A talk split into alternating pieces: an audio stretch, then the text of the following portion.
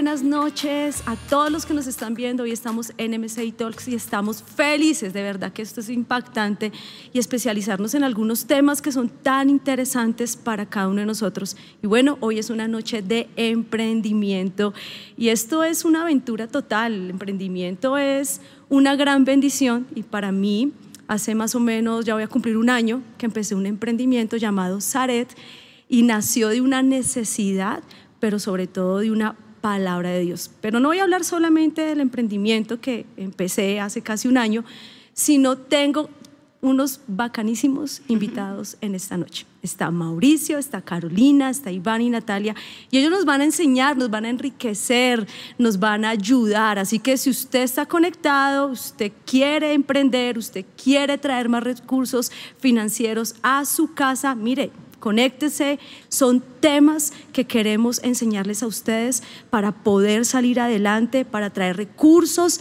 a nuestra casa, pero no solo eso, necesitamos trabajar por la economía de nuestra ciudad y de nuestra nación. Así que bueno, bienvenidos esta noche. Y aquí están nuestros invitados, ellos se van a presentar, ellos nos van a contar un poquito de quién son ellos. Y entramos en materia para este programa en esta noche. Gracias, pastora. Muy buenas noches. De verdad que es un gusto para nosotros estar aquí. Me presento, soy Carolina Sastoque. Eh, llevo 19 años en la iglesia. Feliz. Eh, soy profesional, tengo una carrera en contaduría pública. También hice una especialización en administración financiera. Mm, Súper chévere porque me ha permitido eh, desempeñarme en diferentes campos laborales. Y bueno, soy felizmente casada hace eh, ¿Hace cuánto? Hace 19 no, años. No, viste el programa de parejas hace 15 días. es que aquí él es el que lleva las cuentas. no, hace 19 años con Mauro eh, tenemos dos hijos, uno de 14, otro de 13 y bueno, muy felices. Bueno, gracias Pastora por la invitación, gracias a todos los que están conectados. Bueno, mi nombre es Mauricio Ríos, eh, soy ingeniero electrónico y de telecomunicaciones. Eh, tengo una especialización en gerencia de servicio y bueno, hace una semana terminé una maestría en creación y dirección de empresas y tuve la oportunidad de tener un estudio en emprendimiento sostenible en Silicon Valley. ¿Cómo hace uno para hacer tantas cosas, Mauricio? En serio, ¿tú tienes ministerio? La, esposa lo sí, señora, Sí, señora. Eh, hace, ya vamos, este año cumplimos 20 años en la iglesia somos líderes, eh, tenemos nuestro equipo de 12, estamos trabajando por nuestra próxima generación, los 144, y como dice mi esposa, la familia, importantísimo. Creo que Dios nos ha dado las mismas 24 horas a todos, algunos se invierten de otra manera y otros, pues, si uno tiene un sueño, le mete el corazón, menos horitas de sueño y bueno, sacar las cosas adelante. me encanta eso porque precisamente la pastora Johanna nos enseñaba el día de ayer en la, en la intercesión de mujeres sobre la mayordomía y que había que aprender a administrar el tiempo para poder salir, a salir adelante. Pero bueno, a mi izquierda tengo a Iván y Natalia, así que preséntense y cuéntenos un poquitico de ustedes. Bueno, pastora. Buenas noches, gracias pastora por la invitación, buenas noches a todos los que nos están viendo. Bueno, mi nombre es Natalia Besedichek, hago parte del equipo de dosos de los pastores Jorge Andrés y Margarita. Eh, estoy en la iglesia también desde muy niña, eh, crecí aquí, aquí me formé, aquí también me casé, ya voy a completar este año nueve años de casada. Tenemos dos hermosas niñas pequeñas de tres y cinco años.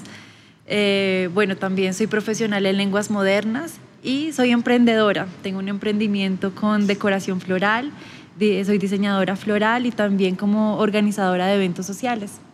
este año, bueno, ha sido un año de muchos desafíos, pero que también nos ha permitido aprovechar cada oportunidad que se nos ha presentado. Bueno, aquí es un caso de una emprendedora que estudió algo y hace algo más. Increíble, eso me encanta. Es que aquí el emprendedor aprende a hacer de todo definitivamente. Así es, pastor. Y justamente una de las cosas que, bueno, eh, el año pasado, antes de la pandemia, venía con mi emprendimiento, con la organización de bodas, eventos sociales, y pues obviamente al empezar la pandemia, ese gremio cambió como muchas cosas, pero Dios abrió una oportunidad con lo que había estudiado, con la parte de traducción, de eh, lenguas modernas, que era lo que había estudiado, y ahí pude identificar que tenía que aprovechar otro talento que Dios también me había dado.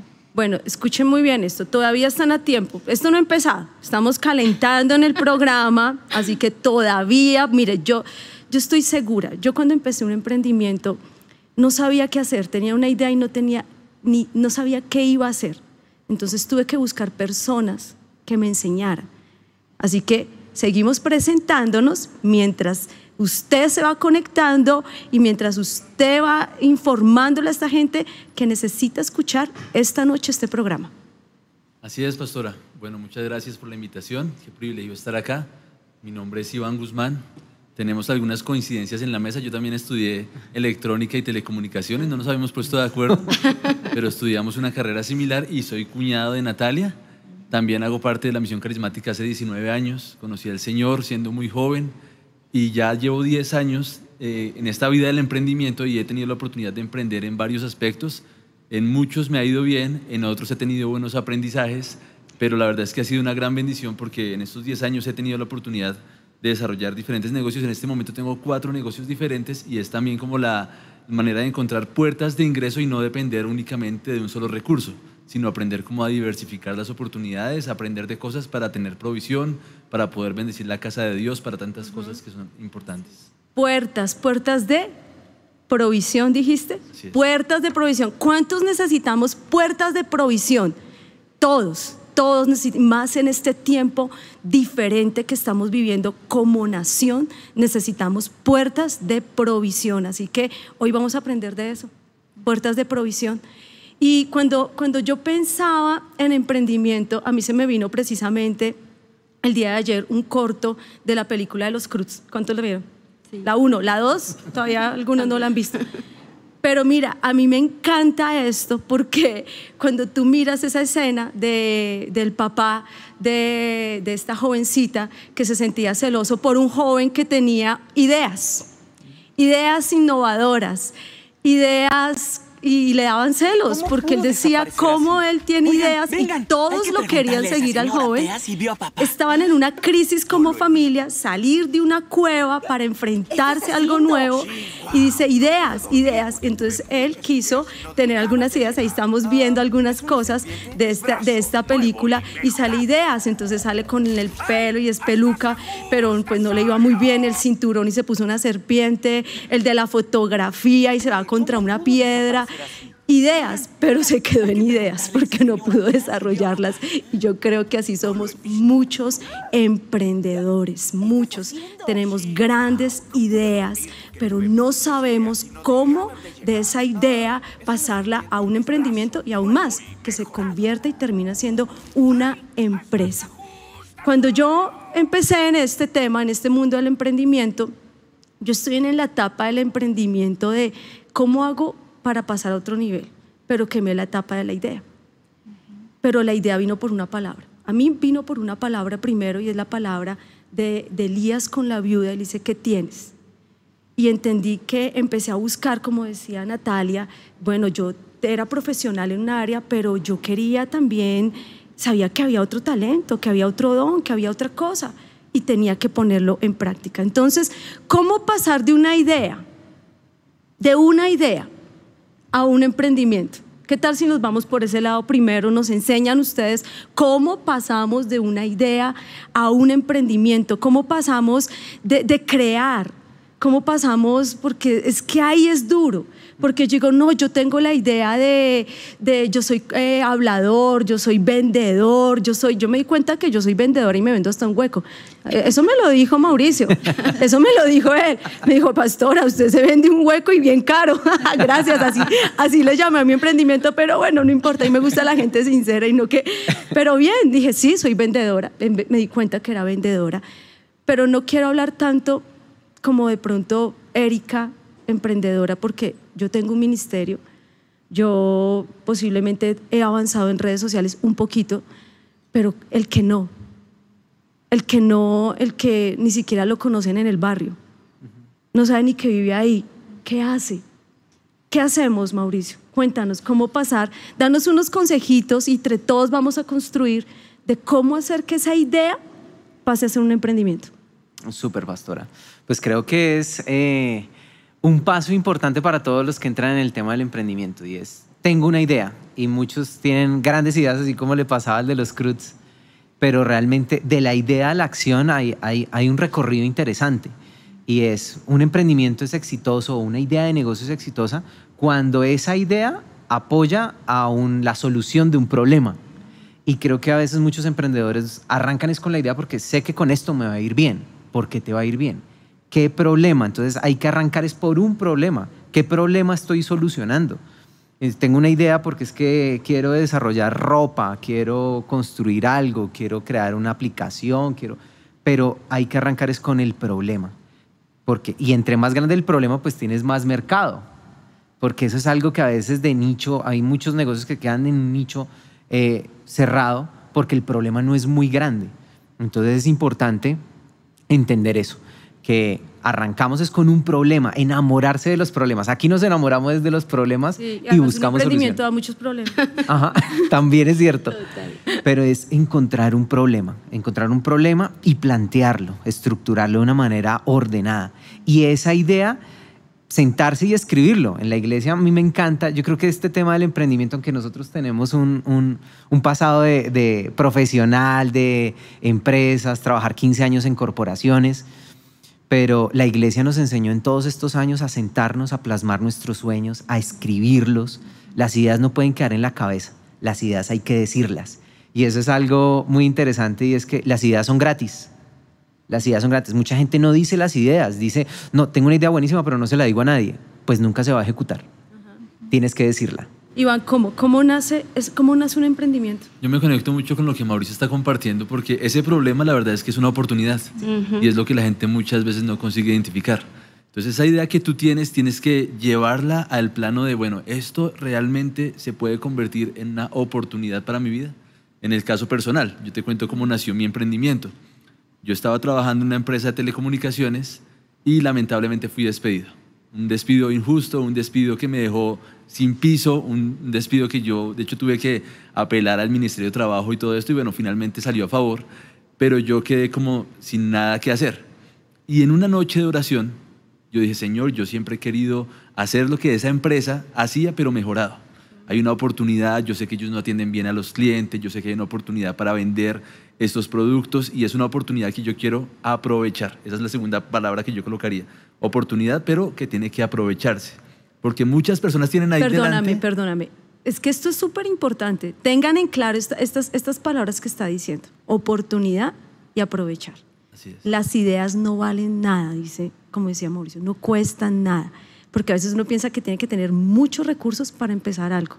Entonces, esto me encanta, Iván. Sigue, síguenos contando que esto Bueno, está porque, interesante. porque realmente muchas personas quedan frenadas ante la idea cuando la piensan a nivel grande y dicen, no, yo para alcanzar eso necesito una estructura financiera, unas condiciones, bueno, en fin.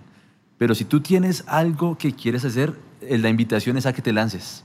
De repente no te sale perfecto la primera vez, hay muchos errores que cometerás, cosas para corregir, pero es la oportunidad que tienes que aprovechar. Mucha gente, como tú lo decías, se queda en la idea, pero no se lanza. Entonces la invitación sí es como que aprendamos a arriesgarnos ante las ideas que están en nuestra mente, porque es la única manera de comprobar si funcionan o no funcionan. Caro, ¿cómo empezó la idea? La primera idea de todo lo que han hecho ustedes. Bueno, nuestro primer emprendimiento eh, efectivamente fue una idea hace 19 años, 18 años, realmente hice cuentas y fue hace 18 años que nos casamos y recién nos casamos dijimos, ¿qué vamos a hacer? Los dos estábamos sin Entonces, trabajo. lo mejor, la primera idea es casarse. Sí, sí, sí. Porque hay que suplir más boca, no mentiras. No, eh, la primera idea fue, bueno, ¿qué vamos a hacer? Tenemos que hacer algo diferente. En ese tiempo, el boom era las cabinas telefónicas. Así que dijimos, hagamos cabinas telefónicas. Eh, yo no estaba tan de acuerdo, pero yo siempre apoyo a mi esposo en todo. Entonces le dije, listo, hagámoslo. Pero Es que yo estoy aquí interrumpiendo porque me emocionó. Mire, Mauricio es soñador, no, es soñador, se lanza lo que sea, pero Caro lo aterriza. y A ver, porque es contadora. Ese contador lo tiene Números, ahí. yo soy. Pero eso es bueno, es un complemento. Es Un complemento, es un equilibrio. Yo creo que ustedes que son casados también deben tener ese equilibrio en esa área. Pero el que es soltero, pues le toca el Espíritu Santo. abrimos eh, las cabinas telefónicas, pero digamos que uno de los errores que tuvimos en ese emprendimiento fue que si tú quieres ser emprendedor, tú tienes que estar al frente, ¿sí? Porque tú decías algo importante, Iván, es aprovecha la oportunidad y para aprovecharla un emprendedor es vendedor. O sea, tú tienes que vender. Y, yo he escuchado a algunos emprendedores que dicen, no me gusta vender, no seas emprendedor. Porque tú tienes que vender lo que estás haciendo, lo que estás ofreciendo. Nosotros abrimos las cabinas en Salento, Quindío, así que no estamos al frente, estamos a ocho horas de distancia. Entonces, el administrarlo, el dinero se vuelve plata de bolsillo, no es que se gastara mal, es que pues la persona que estaba al frente tenía que pagar los minutos, pagar los teléfonos, bueno, todo esto. Así que nosotros sacábamos y sacábamos y no veíamos ingresos, así que fue nuestro primer fracaso. Realmente nos tocó cerrar, guardar todo, vender lo que se podía. De hecho, por ahí todavía veo algunos escritorios en mi familia, de esas cabinas, algunos teléfonos. Fue una pérdida, pero pues no perdimos la capacidad de soñar y no dijimos, ah, eso no es lo mío. Porque uno muchas veces fracasé, lo mío no es emprender. No, entendimos que teníamos que seguir buscando nuevas alternativas. Y Natalia, ¿cómo nació tu idea? En mi matrimonio. Justamente lo que tú decías, la, la, principal idea es pensar en casarse, porque a través de nuestro matrimonio fue que surgió como, bueno, me di cuenta de los talentos y de las habilidades que teníamos. Obviamente un matrimonio es un desafío, es un reto financiero, es un reto de fe y teníamos que ser recursivos, así que nos lanzamos a preparar nuestro matrimonio nosotros mismos. Y allí fue donde descubrimos que habían talentos, que habían habilidades para organizar, para planear, para dirigir, también para crear. Y así fue como nació ese sueño. Ya luego de este empezaron a venir otros matrimonios en la familia, de cuñados, amigos, discípulos, venían a acercarse y así fue como empezó a crecer ese emprendimiento. Y bueno, hoy, hoy en día ha sido como algo que Dios ha estado formando y ha estado también llevando a, a que podamos crecer y a prepararnos, ¿no? Porque no se puede quedar solamente en un sueño, sino que tiene que ser algo que nos lleve también a crecer y a prepararnos.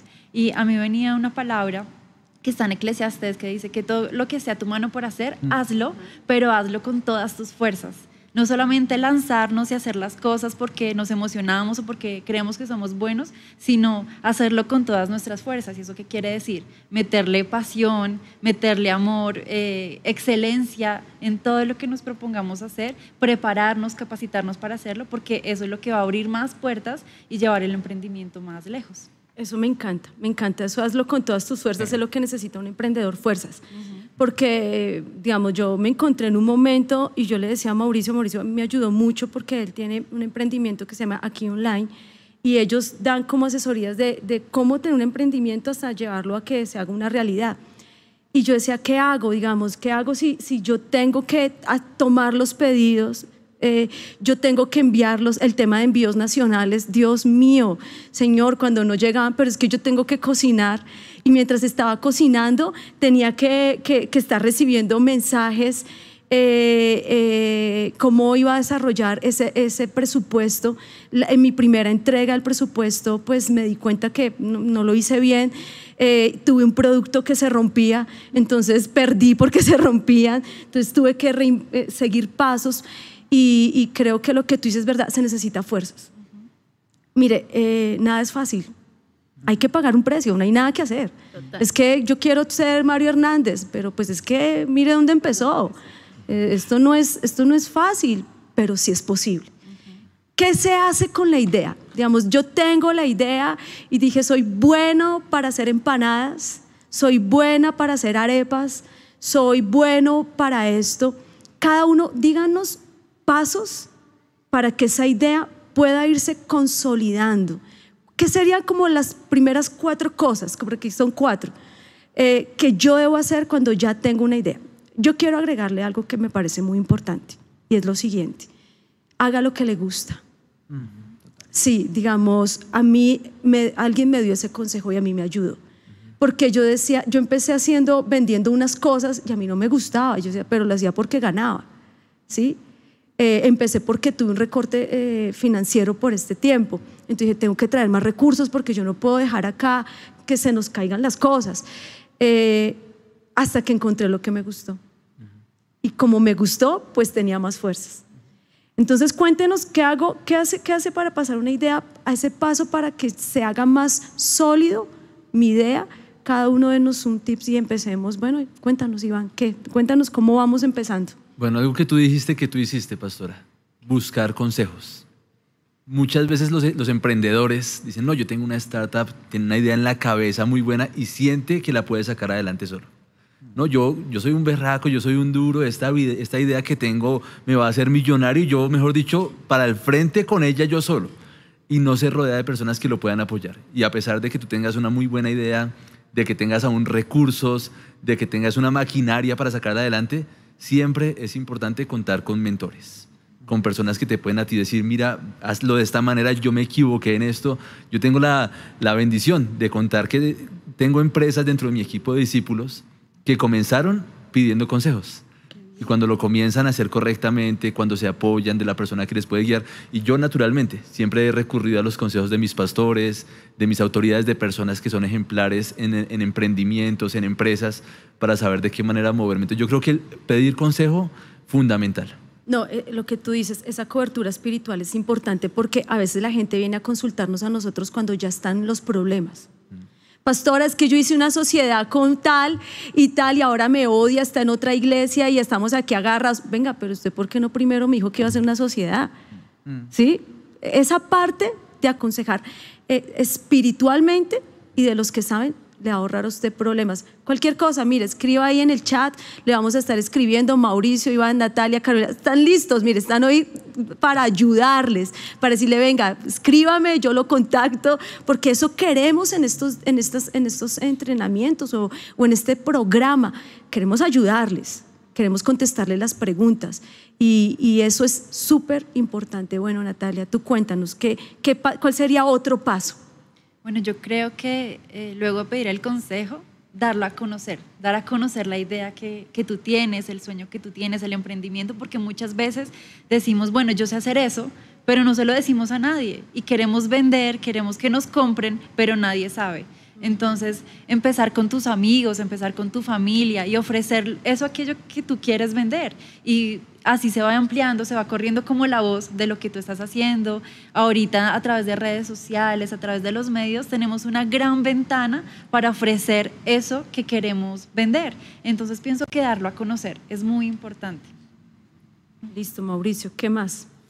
Hay un tema bien, bien chévere ahí, es la validación de esa idea, un poco lo que decía Natalia, es délo a conocer, délo a conocer y tenga ese producto y hágale mejoras, porque a veces la gente dice, yo salgo cuando, es que todavía no lo saco porque esto todavía no está perfecto, es que todavía no, nunca va a estar perfecto.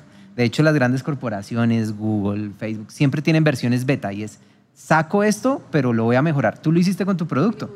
Entonces, tienen un producto mínimo viable, lo que se llama un producto mínimo viable y es un producto que pueda comercializar en su mínima manera. Entonces, empanadas, tengo empanadas, entonces voy a sacar 100 empanadas a ver si se venden, si son buenas y me las compran y me las pagan. Ok, voy por 200. Ahora qué? Veo que también puedo hacer pasteles. Entonces, un poco también con tu producto fue eso. En un principio, el producto mínimo viable vimos que se rompía, qué tal, mejorémoslo y puede ir escalando. Entonces, ese producto mínimo viable que requiere ser validado y las validaciones son importantísimas con el círculo íntimo, como le decía Natalia, y con la gente de afuera, que son los que finalmente van a pagar, ¿sí? Son los que finalmente van a hacer crecer ese, ese mercado. Entonces la validación del producto es importantísima y aprender de esa validación de producto. Aprender, ¿qué aprendizaje hay? No, es que mire, es que la gente me dice que es que el pollo le queda así, que es que la ropa le queda X, Y, Z. Aprender, aprender. Esa es una fase de aprendizaje para mejora, mejora, mejora. Eso es fundamental después de la idea a llevarla a la ejecución. Caro. Bueno, otro, otro eh, paso. Otro, otro paso, otro tip que, que, pienso que es supremamente importante es sentarnos y hacer un presupuesto. Eh, la palabra es clara que uno tiene que planear aún antes de, de ir y, y hacer la, las cosas. Entonces muchas veces en el emprendimiento estamos con la emoción de ir y hacerlo, hablarle a todos, pero ¿cuáles son mis recursos? ¿Con qué cuento? Eh, ¿qué voy a hacer? ¿Tengo un ahorro? ¿A quién voy a recurrir? Porque no es sabio eh, empezar un emprendimiento endeudados. Entonces tengo que sentarme a hacer un presupuesto y con eso saber qué puedo hacerlo. O sea, no es poco. Cuando tenemos una buena idea, no es poco lo que tengas para poderla ejecutar. Entonces creería que, que es supremamente importante el presupuesto. Creo que esa fue una de las preguntas que tuvimos en la caja que publicamos en Instagram, en G12 TV. Es cómo empezar, digamos, es que endeudarse por un emprendimiento, un emprendimiento inicialmente no te va a dejar muchos recursos, dependiendo, ¿no? Pienso que depende del producto o lo que se ofrezca. Pero entonces, ¿cómo? ¿Cómo, cómo, cómo arranco si la empanada toca ponerle arroz? ¿Cómo eh, hago esto? Yo me hice esa pregunta. Bueno, ya tengo una idea, ya tengo un nombre, ya eh, me voy a lanzar, ya lo estoy hablando, ya ciertas cosas, pero yo determiné, algo que yo aprendí, es que de todo lo que llegaba a mis manos, dejaba un porcentaje para inversión. ¿Sí? Si, me, si me llegaban 200 pesos, yo dejaba un 10% para inversión y trabajé en tres meses, perdón, dejé 20%. Ahí yo me dije, voy a hacer un 20% porque si quiero hacer algo más, necesito dinero de todo, de todo lo que yo hacía. Yo llegué a vender vitaminas, yo llegué a vender tapabocas, trajes de bioseguridad que ya no sirven, pero pues bueno, no importa, era, el momento. En ese momento me dijeron que sí servía. A ver, yo salía con ese traje para arriba y para abajo, hacía de todo, pero bueno, pero de todo eso yo sacaba un 20% para mí, para mí, para mí, para mi emprendimiento, para Zaret. Y cuando lo lancé, yo ya tenía un dinero y pude hasta pagarle al diseñador, pagarle al que lo hizo, no solamente de favores. Hay una etapa de favores, ¿sí o no? Hay una etapa donde la gente te hace el favor, te ayuda y hay que buscarlos. Pero hay un momento donde ya uno debe darle valor a lo que la gente hace por ti. Así sea poco. Por eso la frase de la, de la pastora Emma Claudia, lo poco de muchos es bendición. Lo poco puede ser bendición. Pero ¿qué más? Digamos, ayúdenos un poquito. ¿Quién quiere aportarme en esto? ¿Qué más hago para poder empezar financieramente? Porque es que ese, es el lío. Necesito dinero. ¿Quién? A ver, ¿quién me ayuda? Pastor. la mano. Listo, Natalia, dale. Yo creo que lo que tú decías ahorita y el ejemplo que tú ponías contigo misma es muy importante, de que antes de lanzarte a tu emprendimiento de Zaret, tú tuviste otras oportunidades que aprovechaste para poder recaudar ese 20% para invertir. Y pienso que en una etapa de emprendimiento, cuando uno está empezando, uno no puede ser selectivo. Ay, esto sí lo hago, ay, esto no lo hago, no, sino... Selectivo o humilde. toca ser, humilde. Hablemoslo claro, a veces uno no quiere ser humilde. ¿Usted cree que no me costó vender alcohol? Dios mío, yo vendiendo alcohol, eh, vendiendo tapabocas, eso yo no me lo imaginé, yo siempre me lo imaginé aquí como una reina así de linda y maquillada como estoy hoy y vendiéndole, diciendo a la gente, oye, ¿será que me ayudas con, alcohol? Humildad, eh, así es. Sí, pienso. Me encanta eso lo que tú dices. Es totalmente cierto, porque si necesitamos recursos, si no nos queremos endeudar, tenemos que buscar de dónde generar esos recursos. Y pues no van a venir de el negocio de muchos millones, sino van a venir de cosas que nos llevan a ser humildes. Y vuelvo a la palabra que mencionaba ahorita que todo lo que esté a tu mano por hacer, ah. hazlo, porque de allí es donde van a venir los recursos. Si te ofrecen algo por hacer, un servicio que tú puedas prestar, si te llaman para hacer lo que sea que tú sabes que puedes hacer muy bien, hazlo, porque de ahí te va a quedar ese capital que poco a poco te va a llevar a poder dar el paso a tu emprendimiento. Hazlo, hay que hacerlo. Usted está pasando una crisis económica, hazlo.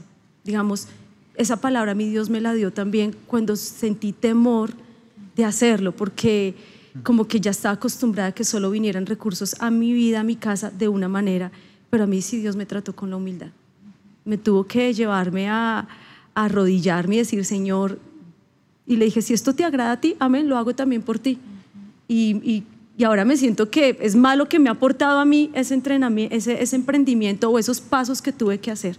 Bueno, listo, tengo la idea, tengo la idea, tengo la mejor idea, eh, ya la empecé a hablar, la empecé a socializar por WhatsApp, con amigos. Yo pienso que, que la vida cristiana y la vida de liderazgo te enseña para todo. Yo pienso que es una ventaja ser líder, porque es que cuando usted predica, cuando usted habla del Evangelio, cuando usted eh, eh, habla del Señor, usted habla de todo. Usted puede hablar de todo. Y más si usted cree en su idea. Yo creí en mi idea porque yo vi fruto y veo fruto de la idea. Pero eso es lo que a mí me ha sostenido bastante. Uno tiene que creer en su idea, creer que, que, que, mis empanadas son las mejores del mundo. Eso es importante. Listo, tengo la idea, eh, la promociono, eh, hago un presupuesto, pero si no me va bien en la idea. si no me va bien? Y yo creo que es que eso es lo más duro de un emprendedor. No sé, escriba ahí en el chat si a usted le fue bien o no le fue bien. Nosotros queremos saber usted cómo le fue. Queremos saber cuántas veces ha fracasado en esa idea. ¿Ustedes fracasaron? A Mauricio, cuéntanos, ¿qué hacemos si yo fracaso en esos pasos? Bueno, a, mí me encanta, eh, creo que la palabra de Dios indudablemente tiene las mejores lecciones de emprendimiento. Y hay una palabra que enseña el Señor Jesús donde dice, el justo cae siete veces y siete veces se levanta. O sea, es lo mismo en el emprendimiento. Puedes fallar una vez, levantarte, pero importante aprender. Y hay una cita de Richard Branson, el creador de Virgin, que dice, en unos negocios gano y en unos negocios aprendo. no es pérdida, es aprendizaje. Si te dejo un aprendizaje, algo bueno sacaste. Y, junto con Caro, pues después de cinco fracasos, porque fue ese, fue uno de unas camionetas eh, y fueron otros negocios más, creo que aprender, o sea, y realmente uno saber qué, qué, hice mal y escribir qué hice mal. Ya, no, ya sé que por este lado no es. Tengo un nuevo aprendizaje, algo más, algo más. Y lo que tú decías, pastora, eh, creo que en el tema del aprendizaje es algo de crecimiento personal que, que le aporta a uno demasiado. Entonces es importante salir y, sin miedo, perder el temor, también consultar la palabra de Dios, Señor, este es el negocio en el que tú quieres que yo esté. Realmente es indudable, o sea, eh, eh, la, la, guía, la, la, guianza del Espíritu Santo en la vida del creyente es para todo. Entonces, Señor, que porque todo el mundo esté haciendo algo no significa que a mí me vaya a ir bien o que yo también tenga que coger ese camino. Dios tiene un aceite para cada, para cada una de las personas. Entonces, eso, eso es importantísimo. Iván, cuéntame qué pasó en la pandemia. ¿Cómo fueron tus cambios de planes? Sí, claro. Yo creo que no solamente a mí, sino a muchos nos cambiaron los planes. Conecto esto con lo que decías del, del fracaso, la sensación de fracaso que muchas personas experimentan cuando un emprendimiento no funciona. Y yo colocaría esto también con una palabra llamada viabilizar. Hay cosas que a veces no salen como tú planeaste, pero tienes que encontrar un camino para sacarlas adelante. Si tú sabes que es el sueño de Dios para ti, si sabes que es un buen emprendimiento, una buena idea, de repente no se va a dar como tú lo planeaste. Eh, aparecen pandemias, aparecen cuarentenas, aparecen situaciones y te cambian los planes. Pero si tú sabes que hay algo de parte de Dios en eso, encuentra la manera de viabilizarlo, de hacerlo posible. ¿Y cuál fue ese cambio en plan que tuviste? Cuéntanos en detalles porque yo te escuché atrás, estuvimos hablando y dije, uy, wow, ese cambio estuvo bueno, yo, fuerte. Como les contaba, comencé con un negocio en telecomunicaciones y con la bendición de Dios en estos años he tenido la oportunidad de iniciar otros negocios. Tengo una tienda de vestidos de novia juntamente con mi esposa, tenemos un edificio de apartamentos, tenemos un parqueadero. En los tres negocios tuvimos que hacer cambio de planes. La pandemia, hace La pandemia. Tienda de vestidos de novia ¿Qué novia se va a probar un vestido en tiempo de pandemia? O, quien, menos en Colombia que no, nos, no estamos tan acostumbrados a comprar virtual, ¿no? Exactamente, tocó que montar un catálogo online, tocó que empezar a vender por WhatsApp, tocó que usar las herramientas virtuales que tenemos. Parqueadero, el parqueadero mío está ubicado en el sector de galerías, donde normalmente estaba súper lleno. Ahora todo mundo cerrado, en fin. Empezamos a utilizar el espacio como almacenamiento muchas bodegas o muchas empresas estaban pagando bodegas costosas. Yo construí bodegas en ese espacio y se está usando como almacenamiento. Tenía eh, siete apartamentos, todos amoblados, rentados por Airbnb. ¿Quién va a venir en turismo? Ya hoy en día todo eso cambió. Tocó cambiar el modelo, cambiar el concepto de los apartamentos, hacerle unas pequeñas reformas y rentarlos como apartamentos para vivienda. Pero es como que uno no se quede frenado, porque muchas personas tienen como esa bipolaridad ante el fracaso pasa algo negativo y ya es lo peor, ya Dios no me ama, esto no es para mí, yo creo que yo ya no sirvo para ser emprendedor. Cuando te pase alguna cosa que te limite, como nos pasó a todos con una pandemia, tienes que encontrar un camino para llegar al destino que Dios tiene para ti. Wow, reinventarse, eso es lo que dicen, reinventarse y, y creo que estamos en estos momentos como nación eh, muy importantes para hacer este cambio yo, tengo como un pensamiento en este tiempo y es que esperamos que el gobierno haga todo por nosotros cuando nosotros como cristianos debemos tener otra mente, ¿qué voy a hacer por mi nación? ¿Qué voy a hacer por mi ciudad? ¿Qué voy a hacer por mi, mi comunidad? Y, a diferencia de pronto con Mauricio y con Carolina, que estaban, eh, que, su, que su trabajo y su empresa fue más dada también eh, a las comunicaciones, pero ustedes se vieron tan afectados o fue diferente, Caro? Fue muy diferente. Digamos que nosotros tenemos la empresa hace cinco años y pues veníamos en un nivel de crecimiento muy, muy, ¿cómo se diría? Ese emprendimiento se volvió una empresa, eso es súper importante. Sí. ¿Cuánto tiempo le tomó? Eh, al emprendimiento de volverse empresa fueron dos años donde se estuvo ah, ejecutando la idea, pasando diferentes como planes, eh, teniendo mentorías, asesorías y después eh, nosotros nos ganamos un capital semilla y empezamos el, la empresa. Ay, espera, espera, que eso me gusta porque es que hay que buscar ayudas. Sí. Sí. Nuestra senadora, nuestra representante a la Cámara, metieron unas leyes para apoyar al emprendedor, a la mujer, y a veces uno no sabe nada de eso. Y, y ustedes buscaron qué ayuda. Cuéntame un poquitico de esas ayudas que pienso que es importante que todos lo sepamos. Bueno, acá Carolina, Mauricio, Mauricio está que le hace ojos a Carolina, sí, sí. déjame hablar, déjame hablar, déjame por favor.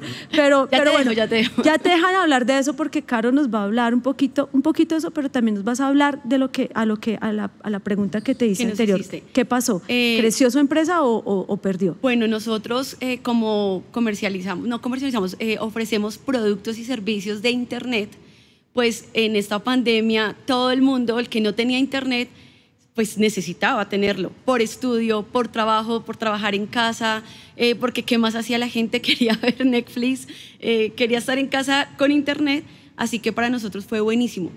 Entonces, eh, las ventas casi que se nos triplicaron en el año de la pandemia, entonces para nosotros realmente fue una bendición. De pronto suene un poco contradictorio, pero digamos que para nuestro, eh, nuestra empresa fue, fue muy bueno porque fue ayudarle a, los, a las personas que necesitaban servicio de Internet, yo se lo tenía. Y más en ese tiempo que entramos en pánico, que se me cayó, que se la conexión, que uy, eso fue un Las tema. conexiones por Ok, Zoom. mira, dos, dos casos diferentes. Iván se reinventó, no se puso a llorar. ¿Qué pasó? ¿Qué, qué sucedió? Dios, ¿dónde estás? ¿Me desamparaste? Sino dijo, ok, que esto se vuelva una oportunidad.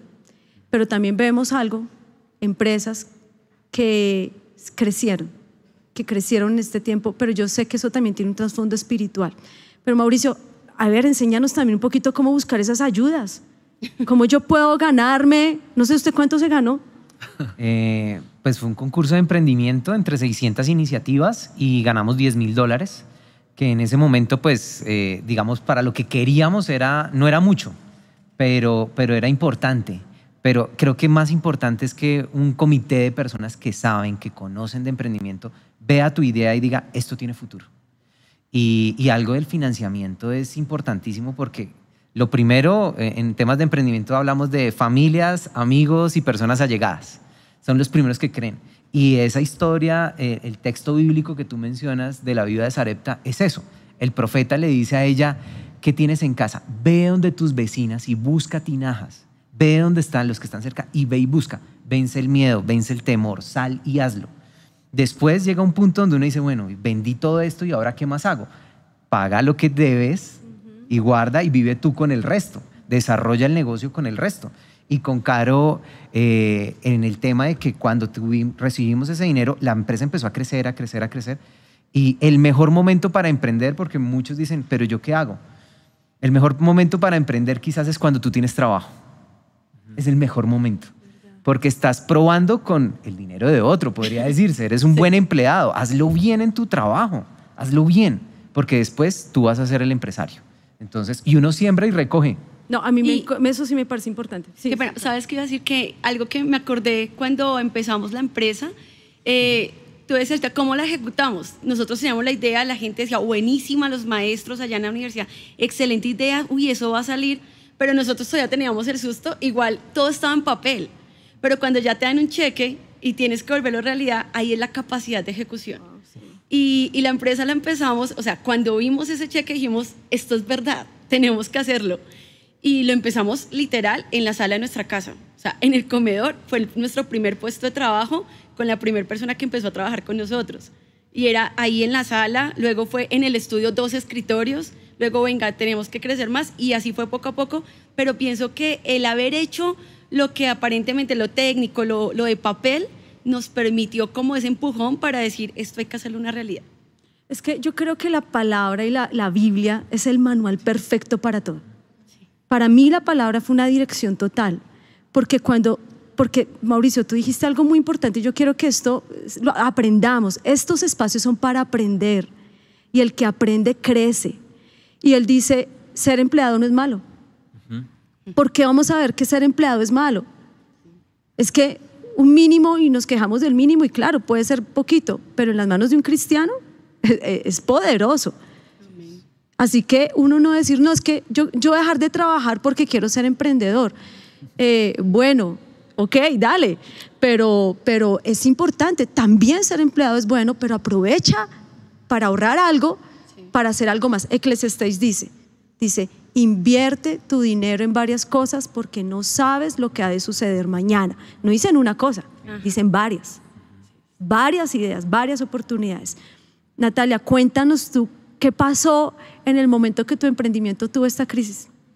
Pues justamente lo que Mauricio tú estás comentando, eh, entramos en pandemia y eh, pues mi emprendimiento, no, como se los comentaba hace un momento, no, no fluía como venía fluyendo años anteriores.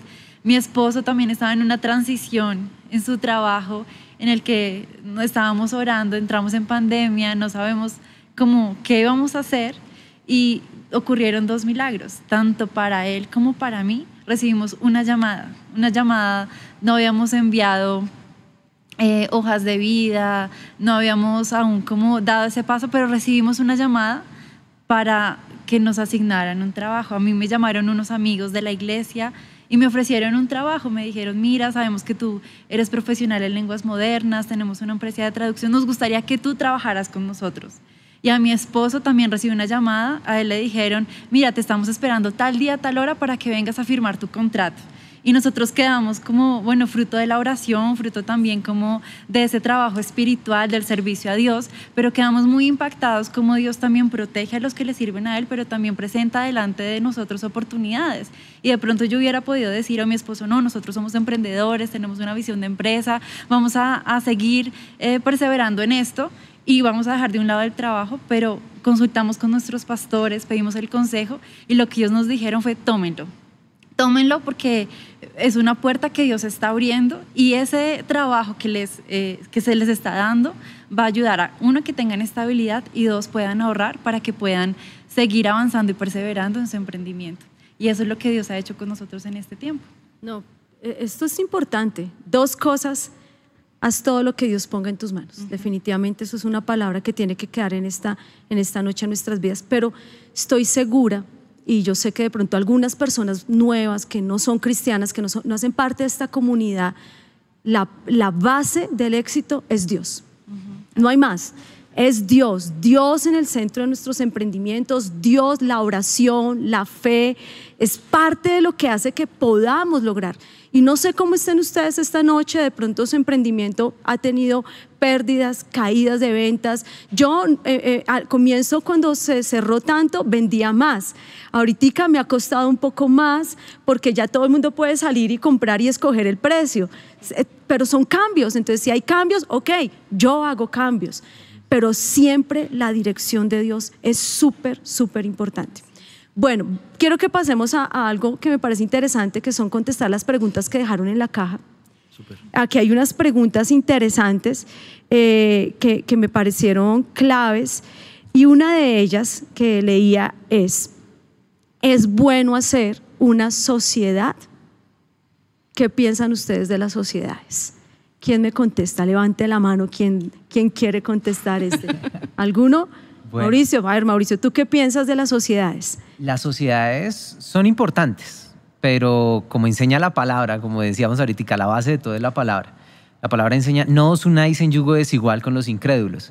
Entonces, ¿quién va a ser mi socio? ¿Es una persona que tiene los mismos principios y valores míos? Esa sociedad de pronto o ese socio me puede hacer llevar cosas que van en contra de, de mi integridad, de mis principios, de mis valores.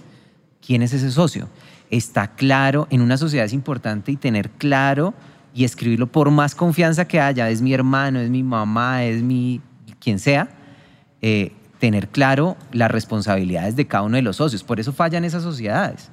De pronto en nuestra cultura latinoamericana nosotros somos muy frescos, pero en Estados Unidos eh, e, esos temas se, se, se regularizan. ¿sí? Tú vas hasta acá, tú eres un socio capitalista, tu responsabilidad es generar recursos para esta sociedad en estos porcentajes y yo soy el socio que hace la tarea. ¿Hasta dónde voy yo? con, con qué porcentajes vamos, dejar todo escrito. Eso es muy importante.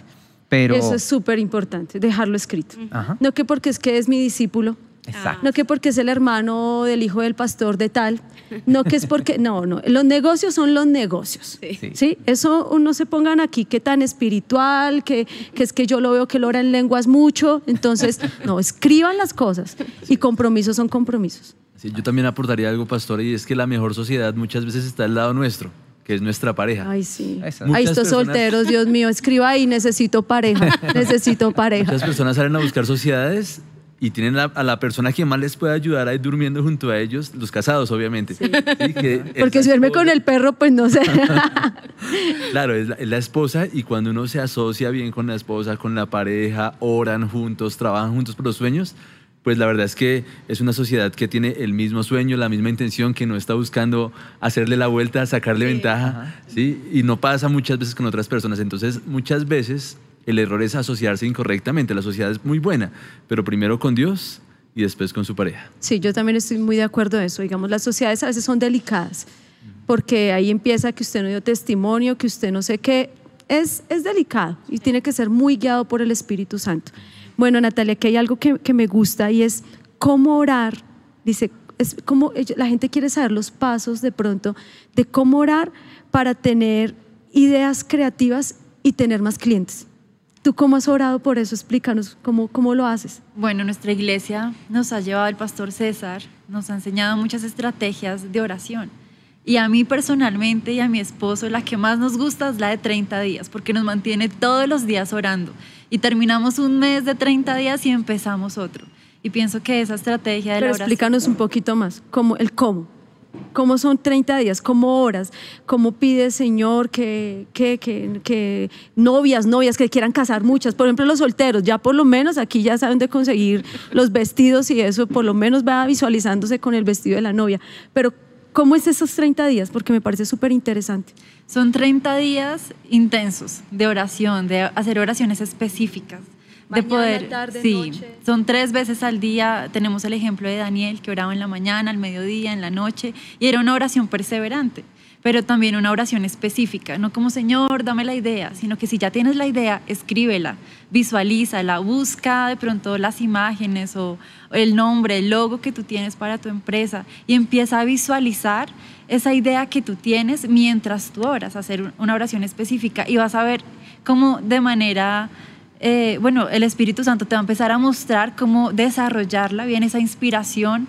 Eh, en la palabra habla de Besalel, que él es, es un espíritu que puede venir a tu vida de creatividad y eso viene a través de la oración y también pienso que esa oración te lleva a ser más sensible sensible a las oportunidades, porque de pronto tú quieres que las cosas ocurran de tal manera, pero Dios tiene un camino para llevarte a que ocurra el milagro. Entonces, ser muy sensibles a las oportunidades que van a venir surgiendo una vez tengas esos tiempos de oración, de ayuno, también el ayuno te lleva a ser más sensible a lo que Dios te está guiando. Súper. Bueno, tengo una pregunta más, Caro. Aquí nos pregunta Yerdy Padilla. Tiene un emprendimiento de maquillaje, de ropa femenina, pero tiene miedo con la competencia. ¿Qué hacer con la competencia? Todos los emprendimientos vamos a tener competencia. Yo creo que lo mejor de la competencia es conocerla, saber qué vende, qué ofrece, cómo lo hace, eh, qué precio tienen sus productos. Eh, yo no tengo que medirme con mi competencia, yo tengo que medirme conmigo. ¿Cuál es mi potencial? ¿Qué va a hacerme mejor que ellos? Pero no buscando cómo son ellos para hacerlo igual, sino qué hacen ellos para yo hacer algo distinto.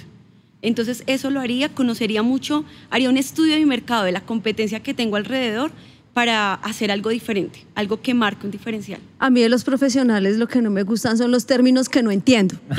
Sí, estudio de mercadeo, No, ¿qué es eso? es estudio de mercadeo es que, que el Es mercado, yo estudio el mercado, me falta la papa, me falta la cebolla, que- que- que- un poquitico. Eh, es, es como mirar eh, quién más vende maquillaje de los que yo conozco, tanto de las grandes, digamos, las grandes marcas, como aún los que tengo amigos que tienen marcas pequeñas, pero que en Instagram ponen súper chévere las fotos, precios, es conocerlos a ellos, eh, conocer cinco o seis personas que hagan lo mismo y qué valen, cómo lo hacen, cómo ofrecen su producto, eh, qué tienen ellos novedoso y de esa forma yo voy a decir, yo voy a of- ofrecer algo que ellos no lo hacen. Perfecto. Súper, me encanta eso. Mire, primero el miedo no sirve para nada.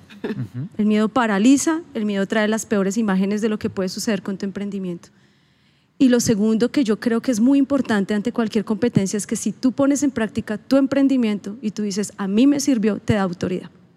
A mí mi emprendimiento me ha sostenido, me ha llevado mis ahorros a poder viajar de pronto en un tiempo que no pensaba porque ahorré un año, un porcentaje. Digamos, yo puedo hablar con propiedad de lo que yo vendo y creo en eso, lo creo. Y yo creo que eso es muy, muy clave en este tiempo. Si tú tienes una marca de maquillaje, una marca de lo que sea, pero tú dices es que este lápiz pinta mejor que cualquiera, porque mire cuando yo me lo aplico y cuando me lo aplique, pero si usted no se lo pone, pues a ver, no tenemos de qué hablar. Bueno, queremos contestar todas las preguntas. Por favor, colóquenlas de nuevo, si usted puede ahí que nos está viendo y nosotros vamos a tomarnos un tiempo para contestarles. ¿Comprometidos? Claro, que sí. Seguro, aquí se comprometieron en contestar esas preguntas. Pero yo, yo, yo tengo otra pregunta. La viuda dio lo que tenía, eh, vio respuesta. Yo tengo una pregunta aquí que vamos a ver si, ay Dios mío, por favor que conteste bien. No mentiras. ¿Sus empresas diezman? Mauricio. Claro que sí, pastora la empresa, la empresa diezma. ¿Cómo no darle al Señor lo que Él nos dio? la empresa era, era una idea que no valía nada, nació de, de una reunión del pastor César, ideas creativas para emprender, llegó la idea y hemos visto la mano de Dios. O sea, ¿cómo no darle a Dios si Él no lo ha dado todo? Es, es la base. ¿Cómo haces eso? Porque la gente le pregunta, yo, cuando yo determiné tener Zaret, yo determiné diezmar de todo lo que llegaba. ¿Sí? Pero empezaron a preguntar, pastora, pero los impuestos, pastora, pero este pastor. Yo determiné, yo, yo vendí 100 kits, de los 100 que vendí, yo di el 10%. Un poquitico, ¿cómo lo hace tu empresa? Aquí, aquí, esa, esa es la ventaja y lo que decía Iván, la mejor socia. Entonces, claro, yo soy el de las ideas, el creativo, y, Caro es el, como en el cerebro, la parte lógica, la parte racional, y yo soy la parte creativa. Y en, en, el presupuesto debe haber, o sea, mi costo del producto tiene que tener un margen que me permita vivir, que el, negocio sea rentable y Voy a preguntarme, ¿tú diezmas de tu salario y tú diezmas de tu empresa? Claro. ¿No es un solo diezmo? Claro. Yo tengo dos roles, yo tengo dos roles. Yo en la empresa soy un empleado y tengo un salario de mi empresa. Yo de eso. Mira, eso tan importante. El emprendimiento tiene que dejarte un salario. Claro. Total. De lo contrario, es un hobby es algo que me gusta hacer, pero no, no vivo de eso. Entonces, hay que ganar. Hay que ganar. Claro. Entonces, de eso, de ser empleado, tengo un salario, tengo un presupuesto, junto con Caro hacemos el presupuesto y bueno, este es mi diezmo, este es tu diezmo, tal. Ahora, la empresa, la empresa genera unas utilidades, ¿sí? De las utilidades que genera la empresa, ¿sí? Que es la ganancia después de pagar los empleados, los impuestos, los créditos, los proveedores, todo hay un margen de utilidad y sobre ese margen de utilidad hay una parte para el Señor. Iván, ¿tu empresa diezma? Mi empresa diezma, pastora. Claro que sí, es la manera de hacer al Señor socio. Mm. Porque si no, no le dice, sea socio mío, bendígame, pero, pero yo me quedo con todo. y eso me encanta. es la manera de hacer a Dios socio. Yo tengo, como te he contado, diferentes negocios y en algunos establecí lo que tú estableciste. Yo voy a diezmar de todo lo que me entre, el 10% de todo lo que me entre. Y en el negocio de las telecomunicaciones, que tiene unos costos diferentes, es de la utilidad, pero yo diezmo. Es la manera de darle lugar al Señor. Y al igual que, Mauricio, qué importante que también tengamos esa capacidad de decir, bueno, eh, yo me pago un salario, yo soy una persona natural, pero mi empresa es otra persona jurídica, pero es una persona. Entonces, como persona también tiene que diezmar, ¿sí? Porque a veces decimos, no, eso es una sola cosa, es un solo bolsillo. No, son dos bolsillos diferentes. Yo como persona diezmo, la empresa como empresa, que es una persona jurídica, diezma. Wow. Natalia. Claro que sí, es un principio, es un principio fundamental para también ver el respaldo y la protección de Dios. Amén, amén. Por eso es que la palabra dice que el profeta dice, ¿qué tienes en casa? Tráeme a mí primero. Y ahí está lo poderoso de cuando un emprendimiento pasa a ser una empresa y puede ser provisión. Ahora, como dice la pastora Emma Claudia, a veces no es solo el 10. Yo tengo dos principios de mi emprendimiento. Saret da el 10% y tiene un 10% para ofrendar. ¿En qué ofrenda? En emprendimientos que está empezando. Yo determiné ayudar a algunos emprendimientos de lo que llegaba, porque a veces lo que uno no tiene recursos. Entonces, de todo lo que vendo, dejo un, 100 por- un 10% para ofrendar a otros. Y ese es el poder, eso es un poder que Dios te está llevando y, y, y- y es, es- es ese ingrediente. Iván, lo dijiste increíblemente, es hacer a Dios nuestro socio. ¿Y Él qué va a hacer? ¿Tú le diste un porcentaje? ¿Tú le diste una ofrenda? ¿Tú le diste algo a Él? ¿Tú le estás pagando a Él? Él va a invertir el doble, el triple, y eso es lo que ha sostenido la empresa de Mauricio y Carolina, la de Iván, la de Natalia, porque tiene el principio de dar, de ofrendar, y es que es bíblico, la dice, dame a mí primero, y dice, pero ¿cómo te voy a dar si estoy que me muero, si solo tengo este poquito? No, dame, que no cesará el aceite en la harina en tu casa, y eso va a suceder con tu emprendimiento, con tu idea, con tu empleo, si tú tomas hoy la decisión de ofrendar, de dar, de ir y depositar, de ir y entregar, Dios te va a bendecir. Dios te va a bendecir increíblemente. Así que gracias por este tiempo. Aquí hay otra pregunta que me encanta. A ver, a ver, espérenme aquí. ¿Qué es la incertidumbre en la vida de un emprendedor? Quintana nos preguntó. A ver, ¿quién? Eso yo digo, ¿qué es la incertidumbre de la vida del emprendedor? ¿Qué querrá decir? A ver, O sea, esa incertidumbre es diaria. O sea, es, la incertidumbre es todos los días. Es saberla manejar y es que esa incertidumbre me motive para poder sacar mi emprendimiento adelante. Pero yo creo que, que es una incertidumbre diaria de si me van a comprar, si me van a pagar nuestros clientes, tengo para pagar la nómina de mis empleados. Eh, la incertidumbre es todos los días, ¿no, Mauro? Es, es el día a día, indudablemente. Pero espiritualmente, Pero, ¿cómo derribamos esa ¿Qué, incertidumbre? qué sucede? ¿Qué sucede? En el pueblo de Israel, cuando estaban en el desierto, Dios les decía, no guarden el maná, esperen a mañana. ¿Qué incertidumbre? ¿Será que mañana sí llega el maná? ¿Qué incertidumbre? Pero el pueblo tenía confianza en Dios. Entonces es la confianza que tú tienes en Dios de que obras bien, de que estás haciendo bien las cosas, de que estás planificando y de que el Señor es tu socio, como le decía Iván. Ahí indudablemente viene bendición. Que viene, puede venir el espíritu de temor, la incertidumbre, muchas cosas. Pero sé que mi confianza está en el Señor, sé que estoy haciendo bien mi trabajo y que Dios hace diferencia entre el que le sirve y el que no le sirve. Iván, cuando tú determinaste, porque toqué un tema que de pronto tú no lo hablaste, ¿cómo fue eso? ¿Cómo se sostienen empleados cuando tienes que cambiar la idea?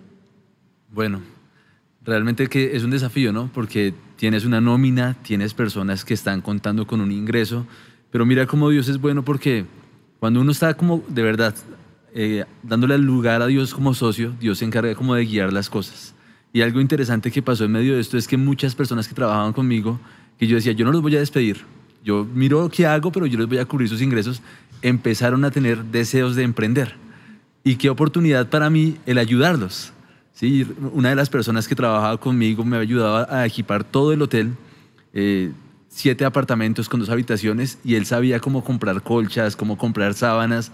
Y me dijo, oiga, eso es como buen negocio.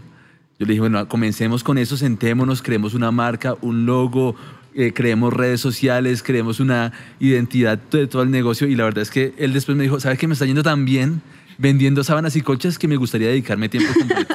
Le renuncio. Le renuncio y dije, bueno, qué bendición porque yo no lo estoy despidiendo, Claro. pero Dios está guiándolos a ellos a un espacio de mayor bendición y me está ayudando a mí con mis costos fijos, con lo que de pronto es un desafío todos los meses. Entonces yo creo que Dios se encarga de ayudar y uno también tiene que poner su parte, que es lo que la experiencia que uno puede tener. Yo me senté con él, trabajamos la idea juntos, lo ayudé a emprender, tuvo un capital semilla, comience, lo acompaño, aún hoy en día lo sigo acompañando, pero en este tiempo de pandemia, un emprendimiento tan, tan inusual le ha ido muy bien, ha tenido gran bendición, ha tenido más provisión que si fuera empleado. Entonces es... Imagínate, no es solo sembrar un diezmo, no es solo sembrar una ofrenda, es sembrar para que otro pueda eh, salir adelante, pero también sembramos y podemos servir a Dios y ser emprendedores. Natalia. Claro que sí. Pienso que el servicio a Dios trae recompensa. Y el servirle a Él, el hacer ministerio, el sembrar en otras personas la palabra de Dios, pero también aún con el ejemplo en lo secular, eso hace que se abran aún más puertas, más bendiciones, tanto para uno como para las personas a las que uno le siembra de la palabra de Dios. Entonces sí, pastora, claro que sí. ¿Cuántas células tienen Mauricio y Carolina que son pareja? Sea, los dos, Los dos, entre hombres y mujeres. eh, como 45. 45 células. Iván, ¿cuántas células tienes tú? Yo tengo 19 células, con mi esposa tenemos como 45. Como 45. Ya tiene un poquito más. ¿Y tú con tu esposo? sí, sí, eh, alrededor de 40, 45 células. Eso es muchas células. En pandemia, Dios mío, eso es, eso es, eso es poder dar fruto, grupos de oración, células, sirviendo, emprendiendo, sirviendo. Yo terminaba un Zoom de dar un taller de educación financiera y pum, al otro lado estaba la reunión de 12 pero eso es estar vivos y así sacamos adelante a Colombia, así sacamos adelante a Bogotá, así sacamos adelante la iglesia, nuestras vidas, nuestros hijos, sembrando sembrando la palabra, sembrando conocimiento. Usted que pudo estudiar, que tiene una, se puede capacitar, hágalo. Mira, algo que yo aprendí con Mauricio, yo le dije, Mauricio, si yo no hago este emprendimiento legal, yo no lo tomo en serio. Camine, acompáñeme a la Cámara de Comercio y me fui, así me toque pagar impuestos, lo que sea, pero me va a tocar y lo tengo que hacer. Él fue, me acompañó, yo no tenía ni idea de cómo hacer esto, pero ahora veo una cantidad de cursos que da Cámara de Comercio por ser parte, buenísimos, buenísimos, gratis, que te van a ayudar. Entonces, si tú siembras, si tú siembras, mira, yo a veces pienso que el tema, el tema de, de invertir también es siembra. Toda siembra tiene cosecha, toda siembra. Usted joven, hermano, emprenda ya, no espere, emprenda ya para que tú tengas una buena vejez. Tiempo de sembrar, tiempo de sembrar y eso hace, nos enseña los emprendimientos. Se nos acabó el tiempo, felices. Yo dije no voy a hablar casi, hablé casi todo el tiempo, pero súper feliz de haber tenido a Ivana, a Natalia, a Mauricio, a Carolina. Eh, son historias verdaderas que empezaron de abajo, que no les ha, no, ha sido fácil, que han fracasado y ellos están dispuestos a contestar sus preguntas, ayudarles a ustedes también y de verdad que me encantan estos espacios para hablar de algunos temas que no hablamos en las reuniones del domingo, que no lo hablamos en los discipulados, pero la misión carismática creó este espacio para ti, para que lo puedas escuchar y puedas aprender.